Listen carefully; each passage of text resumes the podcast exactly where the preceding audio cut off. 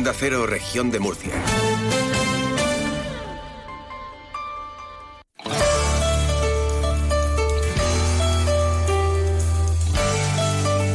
Región de Murcia en la Onda. Maripaz Martínez. Buenas tardes. El Consejo de Gobierno ha dado el visto bueno a la retirada de biomasa vegetal y limpieza de áreas marítimas del Mar Menor eh, durante este año, con un gasto que asciende a 7.392.753 euros. Los trabajos se llevarán a cabo durante nueve meses y la retirada prevista es de aproximadamente 9.500 toneladas. El gasto se hace con fondos propios de la comunidad y supone un 7% más que en el año 2023. Se trata de disminuir el impacto que supone dentro del ecosistema y favorecer asimismo el desarrollo de las praderas marinas de Cimodocea nodosa y el hábitat de especies clave como el fastet, la nacra o el caballito de mar, lo ha anunciado el portavoz del Gobierno regional Marcos Ortuño tras la reunión del Consejo de Gobierno una medida avalada tanto por el Comité Científico como por los grupos de investigación especializados de la Universidad de Murcia. Es eficaz porque eliminamos gran parte de la materia orgánica en descomposición y porque eso trae consigo una mejora de la calidad de la salud. Desde el Gobierno regional tenemos claro que esta medida debe ser una tarea constante, especialmente en zonas como los Urrutias o los Nietos. Solo en los dos últimos años se han extraído más de 34.000 toneladas de biomasa seguimos dando pasos a todos los niveles y, por supuesto, también seguimos potenciando la coordinación entre administraciones para la recuperación del Mar Menor. Por eso celebramos que el Ministerio haya aprobado esta semana un Real Decreto que fija limitaciones de velocidad y de emisión de gases a las embarcaciones en ese entorno. La asistencia sanitaria eh, prestada en nuestra región obtiene una nota superior al 8,5 sobre 10 según los resultados de 2023 de la encuesta de calidad percibida publicada por la Consejería de Salud. Se trata de una encuesta que ha recabado la opinión de 18.512 usuarios. La satisfacción media se mantiene en un 8,3 sobre 10 y la profesionalidad del personal sanitario es considerada como buena o muy buena. En atención hospitalaria, la valoración se incrementa en casi tres puntos y alcanza un 86% de puntuaciones con una media de el 8,9. En atención primaria, la profesionalidad del personal sanitario es vista como buena o muy buena por más del 95% de los encuestados y en atención hospitalaria el 86% de los usuarios valora con un 8 o más la atención recibida. Todos estos resultados nos animan a seguir trabajando junto a los profesionales del Servicio Murciano de Salud para reforzar todavía más la calidad de la atención sanitaria. Por cierto, que el portavoz del Ejecutivo murciano ha criticado que el Gobierno de España esté centrado únicamente en sobrevivir, motivo por el que se olvida de los transportistas o de los agricultores que están sufriendo el bloqueo de los huelguistas en Francia. Ante la situación, esperan que el Gobierno central ofrezca respuestas y habilite cuanto antes una línea de ayudas para compensar todas eh, las pérdidas. Ortuño ha mostrado todo el apoyo por parte del Gobierno regional a agricultores y transportistas. Un sector que viene sufriendo mucho durante demasiado tiempo, un sector que ha tenido que soportar una subida muy importante de costes y un sector con el que mantenemos un permanente contacto desde el Gobierno regional. Por tanto, apoyo total a nuestros agricultores. Igualmente quiero transmitir un mensaje de apoyo a los profesionales del transporte. Las protestas en Francia están generando graves consecuencias por el bloqueo a nuestros productos agrícolas, por la pérdida de mercancías y por la cancelación de pedidos. Esperamos, como ya trasladó la consejera de Agricultura hace unos días, que el Gobierno central ofrezca respuestas y habilite cuanto antes una línea de ayudas para compensar todas esas pérdidas.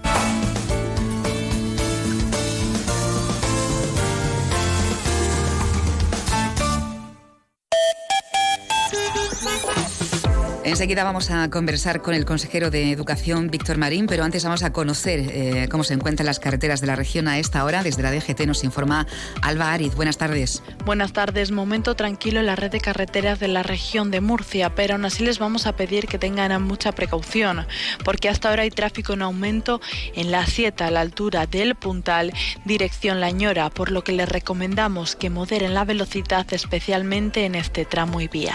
Tenemos 18 grados a esta hora en la ciudad de Murcia.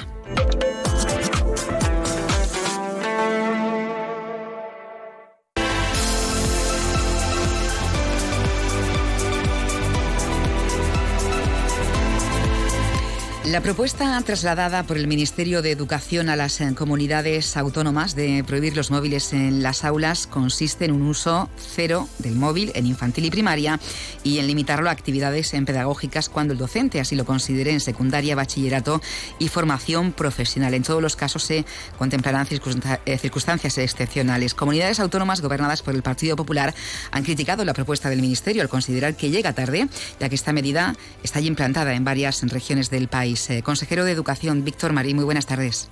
Buenas tardes. Bueno, han rechazado que la ministra Pilar Alegría haya presentado esta propuesta para establecer una limitación ¿no? de estos dispositivos en aulas eh, eh, común para toda España. En la región de Murcia ya, ya se ponía límites, ¿no? Decisión de los directores de los centros.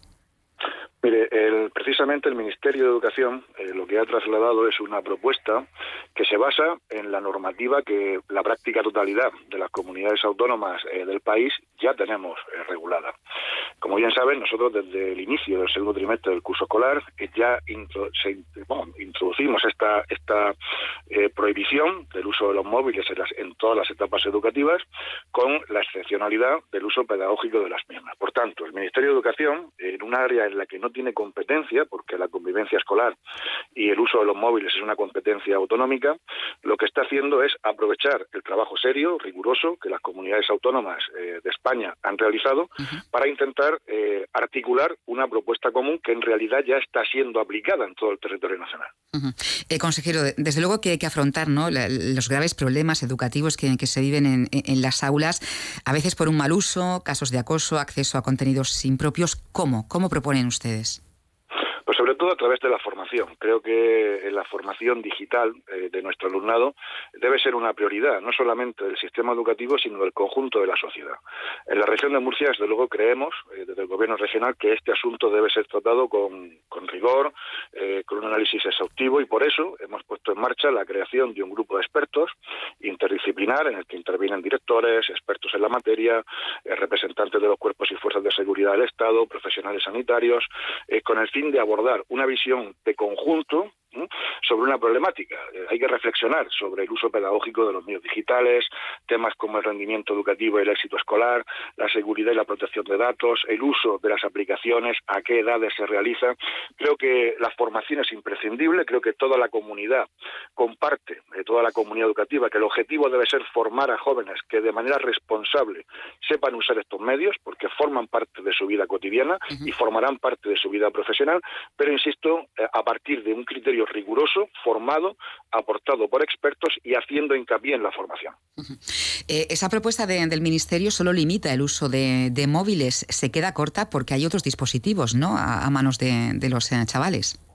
Es una propuesta que llega tarde, y que se queda corta. Efectivamente, dentro del texto que nosotros conocimos eh, por parte del Ministerio, se incluían, no se incluían medidas que, por ejemplo, en la región de Murcia sí hemos establecido y que se están funcionando con normalidad. Por ejemplo, el texto del Ministerio no hablaba de limitar el uso del móvil en bachillerato y formación profesional, algo que en la región de Murcia sí se está haciendo y, como le digo, los centros nos transmiten que está funcionando correctamente.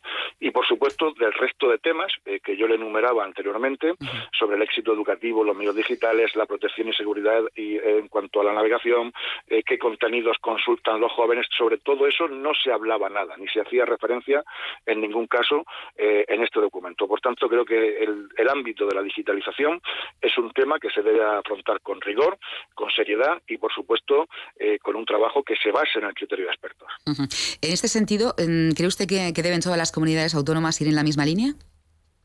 Es que las comunidades autónomas ya van en la misma línea. Eh, por eso le decía que es una cuestión que depende de la autonomía de cada administración educativa. Por eso, eh, lo que nosotros hemos entendido ante el anuncio de la ministra que nos convoca a una reunión informal es que su objetivo era querer aprovechar un trabajo que ya se está haciendo, una normativa que ya está implantada en las comunidades autónomas, eh, mayoritariamente del Partido Popular, entre ellas la región de Murcia, con el fin de obtener meramente un rédito político. Em, en la región de Murcia ya, ya se está aplicando esta medida, al igual que, en otras comunidades. Eh, mm, imagino que irán mejorándola, ¿no? Supuesto, nosotros eh, la percepción que tenemos eh, con esta novedad eh, que se ha introducido recientemente en nuestras aulas es muy positiva, es decir, los equipos directivos, los docentes, las familias han acogido de muy buen grado esta medida y queremos seguir trabajando de la mano de este grupo de expertos que representa buena parte de la comunidad educativa, para ir mejorando eh, todo lo relacionado con el ámbito de la digitalización, que como le digo es un tema muy amplio, muy complejo y que requiere de un análisis detenido. Eh, consejero, las comunidades autónomas del Partido Popular han reiterado el impacto negativo ¿no? que, se está demostrando eh, con la LOMLOE. ¿Esto ha hecho retroceder al sistema educativo y si es así, por qué? Pues mire, es uno de los temas que precisamente le hemos pedido formalmente a la ministra que deben ser abordados en conferencia sectorial de educación. En los últimos datos de PISA a nivel nacional son los peores de la serie histórica eh, que tiene España eh, en, este, en esta evaluación internacional. Eh, creo que es un tema de la suficiente, del suficiente calado para que todos los responsables eh, autonómicos y, por supuesto, el Ministerio de Educación, que tienen la obligación de coordinar estas políticas a nivel nacional, podamos abordarlo. Mire, una de las cuestiones eh, que la LOMLOE ha introducido eh, como una novedad en el currículo, pues es, rebajar de exigencia el contenido de todas las asignaturas, pero en particular, por ejemplo, de las matemáticas, incluso introduciendo bloques pues, como las matemáticas socioafectivas y una serie de cuestiones que en ningún caso van a mejorar el rendimiento académico de nuestro alumnado. Creo que este sí que es uno los retos que le hemos pedido formalmente al Ministerio, una convocatoria al respecto y estamos esperando respuesta. Bueno, pues eh, prohibición del uso de, los móviles en las aulas que mm, ya se ha puesto en marcha desde hace algunos meses en la Comunidad Autónoma de Murcia. Quiero preguntarle también, consejero, por la calidad de, los, mm, de los menús en los comedores escolares. Sabe que, hay colegios ¿no? y trabajadores que, se estaban quejando. Bueno, nosotros, eh, como saben, tenemos en vigor el contrato de, servicio de comedor escolar con las empresas que están dando eh, servicio a los mismos y, en este caso no hemos observado, más allá de alguna cuestión que transcurrió hace unos meses y que resolvió la consejería en su momento, eh, ninguna anomalía. Cuestiones internas de organización de los trabajadores de las empresas pues son cuestiones de ámbito mm. meramente empresarial. Nosotros, como digo, tenemos que estar pendientes de que se presta el servicio en los mismos términos en los que evidentemente se ha contratado. Es decir, que se han revisado todos los menús de, todos los colegios. Por supuesto, es que los menús están determinados en unos pliegos eh, de contratación y nosotros estamos supervisando el cumplimiento eh, de, este servicio como de todos los servicios que contrata la Administración. Pues, eh, consejero de Educación, Víctor Medarín, le agradezco que nos haya atendido. Muchísimas gracias. Muchas gracias a ustedes. Un abrazo, hasta luego. Un abrazo.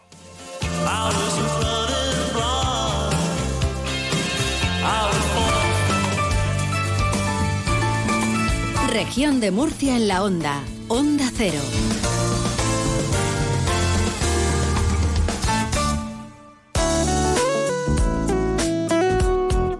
Y esta semana les hablamos sobre las enfermedades relacionadas con los edificios. Se trata de patologías que afectan a los pulmones y a otras partes del cuerpo, que son causadas por la exposición a sustancias que se encuentran en el interior de los edificios modernos con cerramiento hermético. Para saber más sobre este asunto, contamos con la colaboración del doctor Bartolomé Beltrán, asesor médico de Onda Cero. Buenas tardes. Hola, muy buenas tardes. ¿En qué consiste el síndrome del edificio enfermo? Es muy curioso, pero parece mentira, ¿no? Que los edificios se pongan enfermos. No se ponen enfermos, pero hay personas con enfermedades ya conocidas como el asma bronquial, la rinitis alérgica o la dermatitis atópica que sufren empeoramiento al permanecer en edificios en el que trabajan, viven, estudian o incluso duermen. La mala ventilación es una de las causas por las que las construcciones sufren este síndrome. Un síntoma que tiene mucho que ver con las condiciones ambientales como la temperatura o la humedad. De hecho, los niveles de humedad inferiores al 40% y superiores al 60% dentro de la oficina o de la vivienda pueden suponer un problema para la salud de las personas que, frecuentan estas instalaciones. Y finalmente, ¿cuáles son los síntomas más habituales? Pues los síntomas más habituales son picor, irritación o sequedad de los ojos, lacrimeo, congestión nasal, dolor o sensación de opresión en la garganta, piel seca y algo así como pruriginosa, ¿no? Eh, lo que conocemos como exantema, sin, sin causa aparente. También puede haber dolor de cabeza, cefaleas o dificultad para concentrarse. Y esto ya eh, trastorna mucho el clima laboral. Gracias, hasta otro día. Muy buenas tardes. Un día descubres que tienes humedades en techos, paredes, están por todas partes. ¿Qué puedes hacer? Llama a Murprotec. Llama, al 930 1130 o entra en murprotec.es. Si con las humedades te las tienes que ver, ¿qué puedes hacer? Llama a Murprotec. 930 1130. Murprotec. Cuidando tu hogar, cuidamos de ti. Región de Murcia en la onda. Onda Cero, tu radio.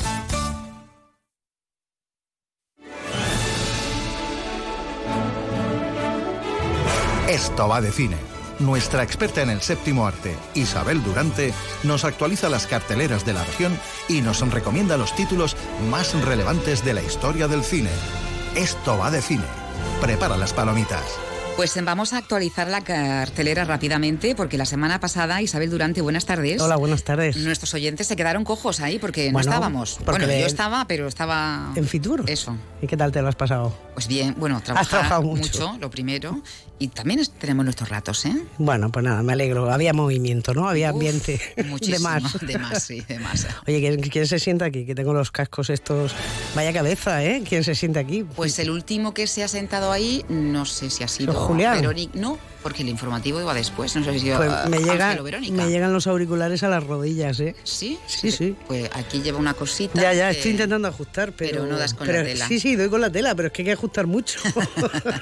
Pues nada, eres un cabezón, el que Pues haya sí, sido. El que haya sido es. Que tenemos varios, ¿no? Estrenos esta Tenemos semana. buen- un montón de estrenos y lo mejor es que tenemos una cartelera bonita con películas que ya han sido estrenadas, pero que el que no le haya dado tiempo todavía de verlas, la verdad que hay unos títulos muy apetecibles, o sea que está muy bien la cartelera, lleva un- una temporada muy buena. Buena pinta, me gusta, te veo animada, vamos. Nos informan de que hay un tirador en el puerto. ¿Alguien ha visto algo? Por favor, confirmen. 29 víctimas. Cada ¿Qué sucede la noche de Año Nuevo? Pues sucede que hay unas muertes por culpa de un tipo absolutamente deleznable y es lo que nos cuenta Misántropos, una película del argentino Damián Estifrón que, que se ha pasado ya al mainstream, se ha ido a Estados Unidos y eh, seguro que nuestros oyentes conocen una película tan interesante como fue la de los relatos salvajes y en este caso pues nos habla de una policía que se une al FBI para intentar capturar a este ser desalmado. Eh, es una película que lamentablemente creo que ese cambio de industria no lo ha sentado especialmente bien y, como decía, eh, pues no nos ofrece nada especial, una película muy rutinaria. Bermín, la plaga. Se escapa una araña muy venenosa, pero este es el un problema menor. Es que se reproduce Pero vamos, más rápida, más rápida que el, que el aire. Sí, es el primer largometraje de Sebastián Manic eh, y nos cuenta precisamente en clave de terror, porque sabes que la cartelera todas las semanas tenemos alguna de miedo. Pues en este caso la- lo que nos cuenta es lo que tú has dicho, esa manera de reproducirse como una plaga absolutamente veloz, ¿no? Eh, bueno, es una película con tensión, es una película con suspense, es una película que realmente nos va a mantener no solo tensos, sino- también asqueados en, en la butaca.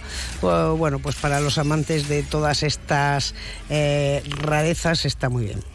Ludwig Kallen, bienvenido a Halt Manor. ¿Quiere cultivar el páramo? Quiero crear el primer asentamiento del rey. Está haciendo un trabajo magnífico. Se inspira, bueno, nos vamos al año 1755, ¿no? En la Sí. Tierra Prometida.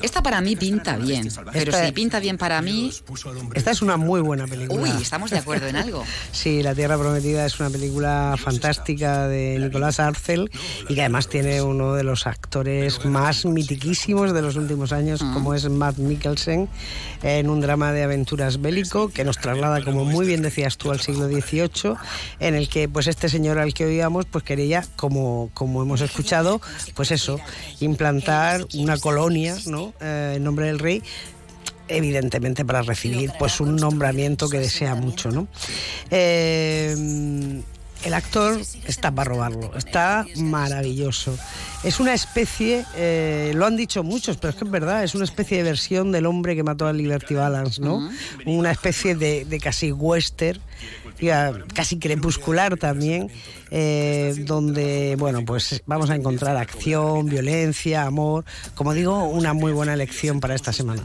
Espero que baile usted tan bien como viste. Solo hay una forma de saberlo. De esta, excepto la banda sonora, no me espero nada nuevo. Pero ya no voy a Nada venir a hacer las críticas porque te las sabes perfectamente. Pues es lo que es lo que lo que iba a decir. Alguil, una película de Matthew Vaughn, eh, el responsable de títulos como Kissman o Kissmen, con un guapo, eso sí, Henry Cavill y con Bryce Dallas Howard.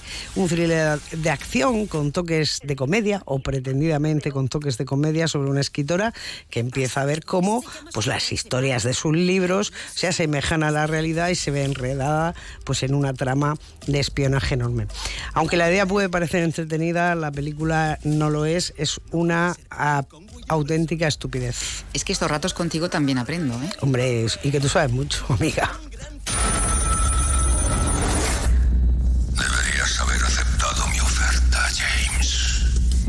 Asesino en serie. Otro. Aquí hay más terror. Nefarius, cuando habla el diablo. Una película de Chus Kozelman y Karin Salomon. Más terror. Otro asesino en serie que cuando va a ser ejecutado, pues dice que, es el demonio. Y entonces, pues bueno, pues vamos a hacerle una revisión psiquiátrica para ver si está apto para entender lo que va a suceder, la ejecución, etcétera, etcétera. Mira, es una película que cuando nos sentamos el minuto uno ya sabemos todo lo que va a pasar. Y no hay sorpresa. entonces fatal. Claro, es una película tediosa ah, y conforme va avanzando es todavía peor. Por lo tanto, bueno, pues avisados quedan. Es como si nuestro edificio hubiera sido elegido de algún modo. Y aquí tenemos a Seúl, Siendo que ha quedado reducida a escombros, ¿no? Tras un intenso terremoto. Y, como escuchábamos en el corte, en Cronquet Utopía, que es como se titula la película, lo único que queda es un edificio en pie. Ese edificio que ha sobrevivido a, toda, a toda esa distopía, ¿no? ¿Qué sucede? Pues claro que todo el mundo quiere ir a ese edificio y los vecinos pues tienen una serie de conflictos importantes con todo lo que está pasando. Una historia que en el fondo habla sobre la naturaleza humana y es una historia bastante interesante. Bueno, tenemos buenas películas también de, estreno y una cartelera, has dicho, que todavía tiene títulos muy interesantes. Sí, sí, la cartelera está para, para ir al cine todos los días. Ay, qué bien. Sí, sí. Qué maravilla. Y los que no, los que quieran quedarse en casa, tenemos clásicos que vamos a recordar. Y que esta semana, hoy es el Día Mundial del Galgo, fíjate. No sabía yo que existía un Día del Galgo. Pues son unos animales preciosos, son unos perros eh, maravillosos. Pues sí, y hay películas en las que los perros son los protagonistas, con lo cual nuestros clásicos van dedicados a ellos.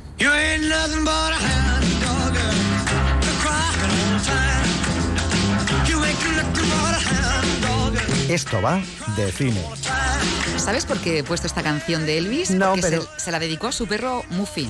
Ah, sí. Era un mastín del Pirineo. Anda, tú eres muy de perros. Yo soy más de perros que de gatos. Yo soy más de perros que de gatos, pero nunca he tenido un animal. Recuerdo en mi casa, así en Yo general. Me he rodeada de animales. ¿Sí? Yo en mi casa familiar no, pero sí, en la familia más amplia sí. Pero ahora es verdad que tengo como unos perros que me rodean, ¿no? Está Coco. Tenía un perro que se llamaba Tony. Ah, nuestra becaria tiene un perro que se llama Coco, que le han traído los reyes. Está Kira, está Loli. Tengo ahí unos perros que me están robando el corazón y me están haciendo cada vez más animalista. ¿Ves? Bueno, vamos con los clásicos. No, no, solo intento decirle que se ha roto. No tengo la culpa. Si usted no hubiese tenido tantas prisas y hubiera dejado que yo me explicara, no. En esta película hay un perro que esconde un hueso muy especial. Sí. Eh, ¿Has visto La fiera de mi niña? No. Pues de este fin de semana ya te digo yo que no puede pasar, Maripaz, porque te lo vas a pasar genial. Es una película magistral. La fiera de mi niña, finales de los años 30, Howard Hawks, Cary Grant, Catherine Hepburn, imagínate eh, la fórmula. Un perro, efectivamente, es tan especial ese hueso que esconde que pertenece al esqueleto de un di dinosaurio que un, que un antropólogo llega buscando años. Es una comedia romántica perfecta, una maravillosa obra maestra, deliciosa. ¿Tú crees que existe ese lugar, Totó? Aquí tenemos a Dorita y Totó. Claro, Totó es ese perro que coge el huracán que se lleva y aparece en Oz, ¿no? El mago de Oz, una fantástica, un clásico de clásicos de Victor Fleming, con esa Dorothy que es Judy Garland y ese Totó que también fue un perro muy famoso, ¿no? Eh, de cuando el cine era un pura magia, un musical clásico que supone un repunte del género y vaya colorazo que tenía, ¿eh? Ya ves, qué preciosidad. El autor de La cadena invisible fue un hombre de dos países. Nacido en Inglaterra, sobrevivió a la Primera Guerra Mundial, en la que sirvió como soldado. Y aquí tenemos a Lassie, que vuelve a casa. Yo creo que Lassie, junto a Laika, puede ser la perra más famosa de, de la historia, Total. ¿no? El coraje de Lassie, una película que, fíjate, salía Elizabeth Taylor como adolescente que disfrutaba con su perrita. Eh, y aquí nos contaban como incluso es llamada filas para la Segunda Guerra Mundial y, y claro, ha realizado muchas heroicidades. Eh, tuvo su propia serie de televisión incluso, ojo, cuidado, y era pues de verdad una cosa muy amable y muy familiar. Eh, Fly, ¿qué estás haciendo aquí? Profesor, profesor, ¿cómo está? Estaba mirando a Fly. ¿Qué está haciendo?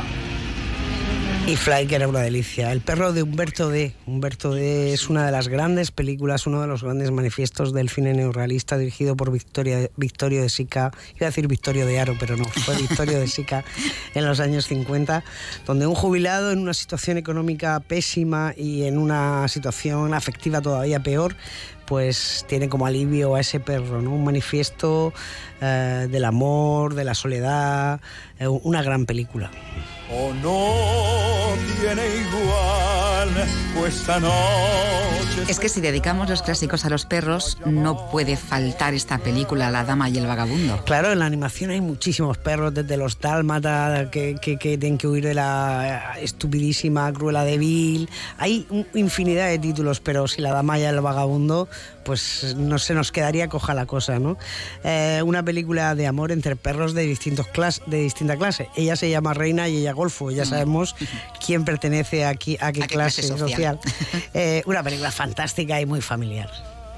Te voy a dar unas reglas muy sencillas. No ladres, no gruñas, no te harás pis en el interior de la casa. Y aquí está, ¿no? Educando al perro. Intentándolo por lo menos. Socios y sabuesos, una película ochentera con Tom Hanks haciendo, de, bueno, eh, detective que de repente se encuentra con un perro que decide adoptar y bueno, van a investigar el caso de un asesinato, ¿no? Es casi una, un Buddy Films, ¿no? Una película de estas de colegazos y los colegazos son el perro y él. ¿Por qué ladran? Son perros. Ya sé que son Y perros. aquí tenemos un perro que es uno más de la familia y se llama Beethoven, Beethoven, un perrazo, ¿eh? Que este era bien grande. Eh, esto fue un auténtico, una auténtica revolución y un auténtico en taquilla, exitazo donde los hubiera en los años 90. Ese San Bernardo que escapaba, que escapaba de una banda de ladrones y que aparecía pues en una maravillosa casa con una familia estupenda que tenían que aguantar pues toda la fuerza y, y todo lo que suponía ese perro. Una película familiar que todavía sigue funcionando. Hachiko era el perro de mi abuelo Wilson. Todo el mundo decía que Hachi era un perro misterioso porque no. Esto eh, fue una historia real, ¿no? Sí, sí, está basada en, en una historia real, un, un perro, un perro absolutamente fiel a su dueño que iba todos los días a esperarlo a la estación y de hecho en esa estación eh, existe eh, en Japón eh, existe todavía una estatua de bronce que han erigido en su honor, ¿no? Y hemos escuchado la versión que en 2009 hizo Lance Hallström, ya que es un remake de una película, no te rías porque no es inglés, es que esto es, es sueco, danés, o- eh, es, es nórdico. Lance Hallström. Eh, qué mala que eres. Eh, como digo, ah, es un remake de una película japonesa y nos contaba pues esa, esa historia de un profesor universitario que recoge un día pues a ese perro y eh, bueno, pues encuentra ahí una relación absolutamente fantástica. Yo soy Chief. Somos un grupo de aterradores perros alfa indestructibles. Perros alfa indestructibles. Esto es una película fantástica. Isla de Perros, a todos los que le guste ese realizador tan especial como es Wes Anderson, pues deben ver que después de que todas estas mascotas hayan sido eh, bueno, exiliadas a un vertedero, pues un niño emprende un viaje para intentar buscar a su perro. Maravillosa. Era rusa y se llamaba Laika. Lo has dicho tú, las perras más famosas del cine, pues Lassie y Laika. El hombre Laika es que ha hecho cosas que no hemos Pues hecho fíjate, tú y yo, que ha ido, espacio que ha ido al espacio. Fíjate lo que ha hecho la tía. Qué maravilla. Bueno, pues con esta canción de Mecano. Ahora con todas las oposiciones que hay que hacer para coger un puesto de eso, fíjate Laika. Isabel, el jueves más cine. Eso, eso, y mejor espero. Sí. Adiós. Adiós.